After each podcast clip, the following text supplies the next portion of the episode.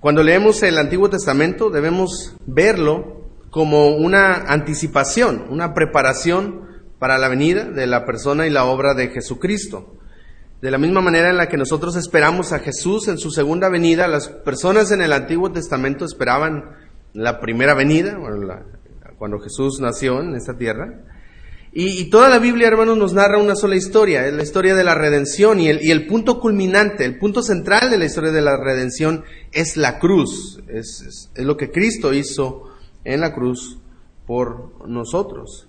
Y hermanos, estamos días donde se celebra la, la Semana Santa y quizás no lo sentimos eh, por la situación que estamos enfrentando, la cuarentena y todo lo que, lo que hemos estado viviendo. Pero queremos eh, tomar estos días para enfocarnos en tres aspectos de, la, obra de Cristo, en su vida, su muerte y su resurrección. Y lo vamos a ver a través de estos días, el día de mañana, el día de hoy, su vida, el día de mañana, su muerte y el domingo eh, de resurrección vamos a estar tomando este tema. Y quisiera eh, comenzar hablando sobre la vida del Señor Jesús, lo que su vida representa para nosotros y lo que Él hizo como punto de la historia de la redención el, cumplimiento de las promesas por medio de, su, de su vida. Quisiera comenzar con una ilustración. Imagínense que ustedes están en su casa estos días de cuarentena, en este, en este tiempo de cuarentena, y descubre que hay varios detalles, varios eh, eh, cosas que necesitan ser reparadas en su casa. Imagínense que hay algún problema en la plomería, en la electricidad y algunas paredes que están un poco dañadas.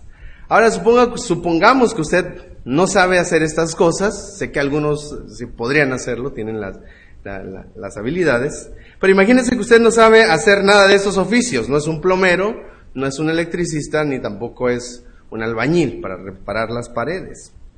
Ahora, pero su esposa le dice, ¿verdad? Que hay que reparar esas cosas, como normalmente las esposas dicen, Ahora, usted decide con todo el amor del mundo y con toda la buena intención a, meterle mano a la casa. Entonces comienza a hacer las reparaciones, eh, la electricidad ahí en la plomería porque hay una fuga y, en unas paredes que están, que están algo dañadas. Pero al final, imagínense que en vez de, de ayudarlo empeoró más, ¿verdad? El lavabo tiene más fugas, eh, la electricidad, que es las cosas que usted hizo han causado unos cortocircuitos en casa. Y la pared quedó toda parchada, con un, una plasta de cemento y, y, pintura. Ahora, fue buena la intención, quizás no teníamos la habilidad para, para hacerlo. Y su esposa lo mira con amor y piensa, ojalá que acabe esta cuarentena, para que ya venga un plomero de verdad, un electricista de verdad y un, y un albañil de verdad. Hermanos, eh, con esto quiero eh, ilustrar algo eh, que vamos a ver sobre la vida del Señor Jesús. El Antiguo Testamento es una anticipación, es, nos prepara, prepara nuestro corazón para anhelar que llegue la figura verdadera de, lo, de todas las promesas dadas en el Antiguo Testamento. Dios estableció tres oficios en su trato con su pueblo, en su relación con la nación de Israel, que los conocemos, los hemos escuchado, es el sacerdote, el profeta y el rey. El sacerdote era el representante del pueblo delante de Dios, intercedía por el pueblo ante Dios, era el que realizaba los sacrificios, es el que eh, hacía todos los rituales dentro del tabernáculo y mantenía el favor del pueblo para con Dios. El profeta era el vocero de Dios para con el pueblo, en un sentido, en una dirección opuesta. Él escuchaba la voz de Dios y daba a conocer al pueblo eh, las palabras de Dios anunciaba al pueblo y llamaba al pueblo al arrepentimiento cuando desobedecían la palabra de Dios. Y el rey, el tercer oficio, representaba la autoridad de Dios ante el pueblo. El rey era una muestra humana de la autoridad divina, era un representante de la autoridad de Dios en el pueblo. Sin embargo, y los vemos a través de la historia del Antiguo Testamento, pero estos oficios, hermanos, no fueron deficientes como en la ilustración del hombre que intenta hacer las reparaciones de su casa, ¿verdad? Muchas veces no, no somos eficientes porque no es nuestra función, ¿verdad? en nuestro caso, no tenemos las habilidades para hacerlo. Pero en el Antiguo Testamento estos oficios no se ejercieron, ¿verdad? De manera eficaz. Por ejemplo, los sacerdotes morían y tenían que ser reemplazados. Incluso los sacrificios que ofrecían tenían que repetirse diariamente y primero eh, el sacerdote tenía que ofrecer los sacrificios por sus propios pecados y eso era continuamente porque no quitaban el pecado para siempre. Y los sacerdotes morían y tenían que ser reemplazados por otro y reemplazado por otro. Los profetas, por ejemplo, a pesar de ser enviados por Dios, el pueblo de Dios no quería escuchar la, la, voz de Dios. Insistían en desobedecer y desatender la palabra de Dios. No querían escuchar a Dios. Y en los reyes, en la función de los reyes, cada rey que reinó fue deficiente. Aún los mejores reyes como David, que cayeron, cayó en pecado, o el rey más sabio, Salomón, que cayó en idolatría. Aún los mejores reyes fracasaron en áreas importantes y muchos de los reyes fueron hombres malvados y perversos. Hermanos, todos estos fracasos hicieron que el pueblo de Israel anhelara un sacerdote perfecto, un profeta perfecto y un rey perfecto. Por eso el Antiguo Testamento es una anticipación para la obra de Cristo y todo apuntaba a Cristo y todo eh, estaba, estaba preparando el camino y los corazones para que la gente dijera, queremos a alguien que pueda cumplir esas funciones de una manera perfecta. El Mesías, el sacerdote, el profeta y el rey perfecto se iban a revelar en la persona y la obra de Jesucristo, en su vida y en su muerte, incluso en su nacimiento encontramos que los, eh, los magos del oriente trajeron eh, unos regalos, y los conocemos, es oro, incienso y mirra. Y es muy interesante porque es quizá una referencia clara a los oficios del Señor Jesús. El oro, el oro era un material que representaba la realeza, representaba a los reyes.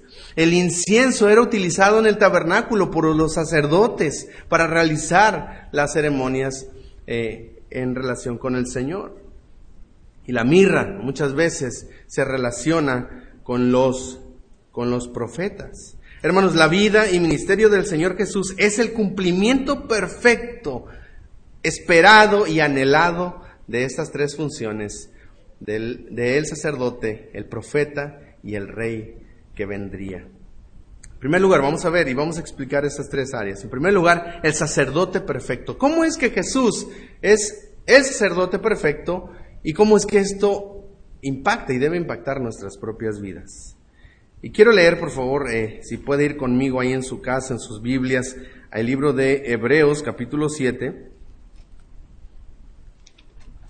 Mira lo que dice versículo del 23 al 27. Dice, y los, y los otros sacerdotes, hablando de los del Antiguo Testamento, llegaron a ser muchos debido a que por la muerte no podían continuar. Mas este, por cuanto permanece para siempre, tiene un sacerdocio inmutable, por lo cual puede también salvar perpetuamente a los que por él se acercan a Dios, viviendo siempre para interceder por ellos, porque tal sumo sacerdote nos convenía santo, inocente, sin mancha, apartado de los pecadores y hecho mucho más sublime que los cielos. Porque no tiene necesidad cada día como aquellos del antiguo pacto, del antiguo testamento, aquellos sumos sacerdotes, de ofrecer primero sacrificios por sus propios pecados y luego por los, por los del pueblo. Porque esto lo hizo, dice, una vez y para siempre, ofreciéndose así mismo. Hermanos, él, recordemos que el sacerdote era representante del pueblo delante de Dios, intercedía por el pueblo ante Dios y mantenía esa relación del pueblo con Dios. Hermanos, Jesús demuestra que Él es un sumo sacerdote superior a los, a los otros, superior a los sacerdotes del antiguo pacto. Hermanos, tiene eh, en tres aspectos, lo podemos ver, tiene un sacrificio superior. Se ofreció a sí mismo, no a toros, no machos cabríos. Y mire lo que dice más adelante, 9, 9 13 y 14. Dice, porque si la sangre de los toros y los machos cabríos y las cenizas de las becerras rociadas eh, a, los inmundos, santifican para la purificación de la carne, dice, cuanto más, podemos ver su sacrificio es superior, cuanto más la sangre de Cristo, el cual, mediante el Espíritu Eterno, se ofreció, dice, a sí mismo, sin mancha a Dios, cuanto más, dice, limpiará vuestras conciencias de obras muertas para que sirváis al Dios vivo. Su, sacrificio es superior, pero también tiene resultados superiores. Mira lo que dice Hebreos 10, 11 al 14. Dice, y ciertamente todo sacerdote está día tras día ministrando y ofreciendo muchas veces los mismos sacrificios que nunca pueden quitar los pecados perpetuamente. Pero Cristo, dice, habiendo ofrecido una vez para siempre un solo sacrificio por los pecados, se ha sentado a la diestra de Dios. De ahí en adelante, dice, esperando hasta que sus enemigos sean puestos por estrado de sus pies, porque con una sola ofrenda hizo perfectos para siempre a los santificados. Tiene resultados superiores, eternos, y tiene un, acceso, nos da un acceso superior. Mire lo que dice Hebreos 10, 19 en adelante. Dice, así que hermanos, teniendo libertad para entrar al lugar santísimo por la, por la sangre de Jesucristo, por el camino nuevo y vivo que Él nos abrió a través del velo, esto es su sangre, y teniendo un gran sacerdote sobre la casa de Dios, acerquémonos con corazón sincero, en plena certidumbre de fe, purificados los corazones de mala conciencia y lavados los cuerpos con agua pura. Hermanos, el cumplimiento de este oficio se vio en Cristo, el sacerdote perfecto. Y es increíble, hermanos, pensar en su intercesión en lo que Él hace por nosotros delante del Padre Celestial, como nuestro abogado, como lo vemos en Primera de Juan, capítulo 1. Hermanos, Él, por medio de su obra, hermanos, nosotros tenemos acceso a la presencia de Dios. Y como lo dice el libro de los Hechos, 4.12, no, no hay otro mediador entre Dios y los hombres, sino solamente Jesucristo. Hermanos, Él vino a cumplir perfectamente esta función de sumo sacerdote. Nuestra perseverancia en la fe solo es posible porque Jesús intercede por nosotros. Él es el sacerdote perfecto. En segundo lugar, Él es el profeta perfecto. Mire lo que dice Deuteronomio 18, 15 al 18, y esto es una, son palabras de Moisés, y es una profecía acerca de un, de, un eh, profeta que habría de venir. Deuteronomio 18, 15 al 18 dice, profeta de en medio de ti, de tus hermanos, como yo, te levantará Jehová tu Dios, a él oiréis, conforme a todo lo que pediste a Jehová tu Dios en Horeb el día de tu asamblea diciendo, no vuelva yo a oír la voz de Jehová mi Dios, ni vea yo más este gran fuego para que no muera. Y Jehová me dijo, han, han hablado bien en lo que han dicho. Profeta les levantaré de en medio de sus hermanos como tú, hablando de Moisés. Dice, y pondré mis palabras en su boca, y él les hablará todo lo que yo le mandare. Hermanos, Moisés había sido el instrumento usado por Dios para revelar sus palabras y revelar su ley al pueblo, la voluntad de Dios al pueblo. Pero él iba a morir. Así que Dios provee profetas y él eh, estableció, instituyó esta función, este oficio dentro del pueblo, para que ellos escucharan la voz de Dios. Pero este pasaje en especial, hermanos, nos anticipa de un profeta que habría de venir un profeta que hablaría perfectamente las palabras de Dios. Y cuando llegamos al Nuevo Testamento vemos a los judíos preguntándole a Juan el Bautista. E-, ellos hablaban con él en Juan 1, 19 al 21. Dice, eh, le preguntaban, ¿tú quién eres? Confesó y no negó, sino que confesó, yo no soy el Cristo. Y le preguntaron, ¿qué pues? ¿Eres tú Elías? Dijo, no, no soy. ¿Eres tú el profeta? Que habría de venir.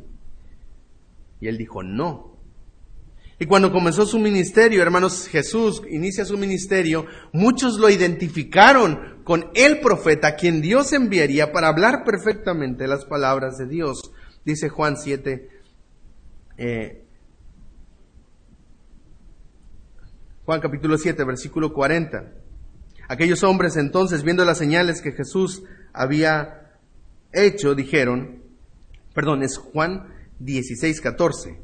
Cuando los hombres vieron las señales que Jesús había hecho, dijeron, este verdaderamente es el profeta, es el profeta que habría de venir.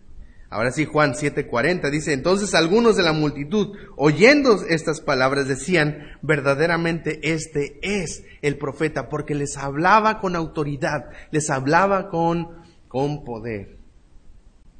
Y al, igual, y al igual que Deuteronomio, eh, versículo 18, el, capítulo 18 que leíamos, se da la indicación de prestar atención a las palabras de Jesús.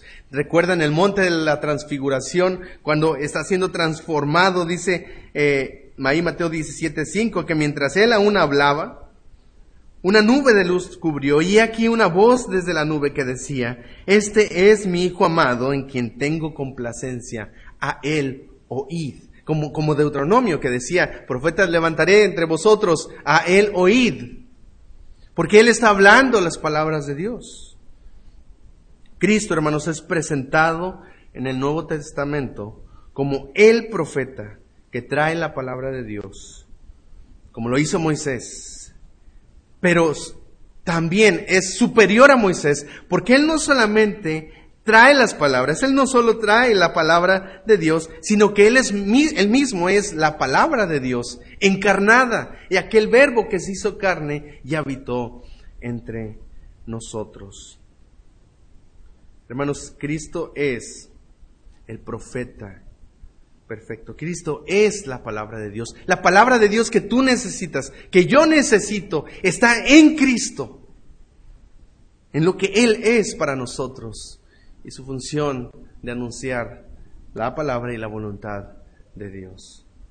Y en tercer lugar, hermanos, en su vida y ministerio, Cristo es el Rey perfecto. Dios usó jueces para dirigir y, dar, eh, eh, para gobernar a su pueblo. Dios, recuerdan, usó libertadores en la nación de Israel, en el libro de los jueces. Y ellos pidieron rey y él les, y ellos les dio, y él les dio un rey para que entendieran que, que, Dios quería ser su Dios. Dios era el que reinaba, el que gobernaba. Pero Dios les dio a un rey conforme a su corazón. Después de, Saúl, Él les dio a David. Y cuando, y cuando hizo un pacto con David al inicio de su, de su reinado, segunda de Samuel 7:16 dice así, será afirmada tu casa y tu reino para siempre delante de tu trono, delante de tu rostro, y tu trono será estable eternamente. Dios hace un pacto con David, con el primer rey de Israel, rey que Dios estableció. Y le dijo, será estable tu trono para siempre. Pero cuando vemos lo que sucedió, nos damos cuenta que aún el mismo hombre conforme al corazón de Dios cayó en pecado. Aún su hijo, el hombre más sabio, cayó en idolatría por causa de las mujeres extranjeras con las que se había casado. De allá en adelante vemos una degradación de los reyes que tomaron el trono después de David. Y nos quedamos con la pregunta, ¿y, la promesa de Dios? ¿Qué pasa con lo que Dios prometió a David? Al final de su vida, David escribe sus palabras y hace una profecía en el libro de Segundo de Samuel, capítulo 23. Segundo de Samuel 23. versículos 2 al 5.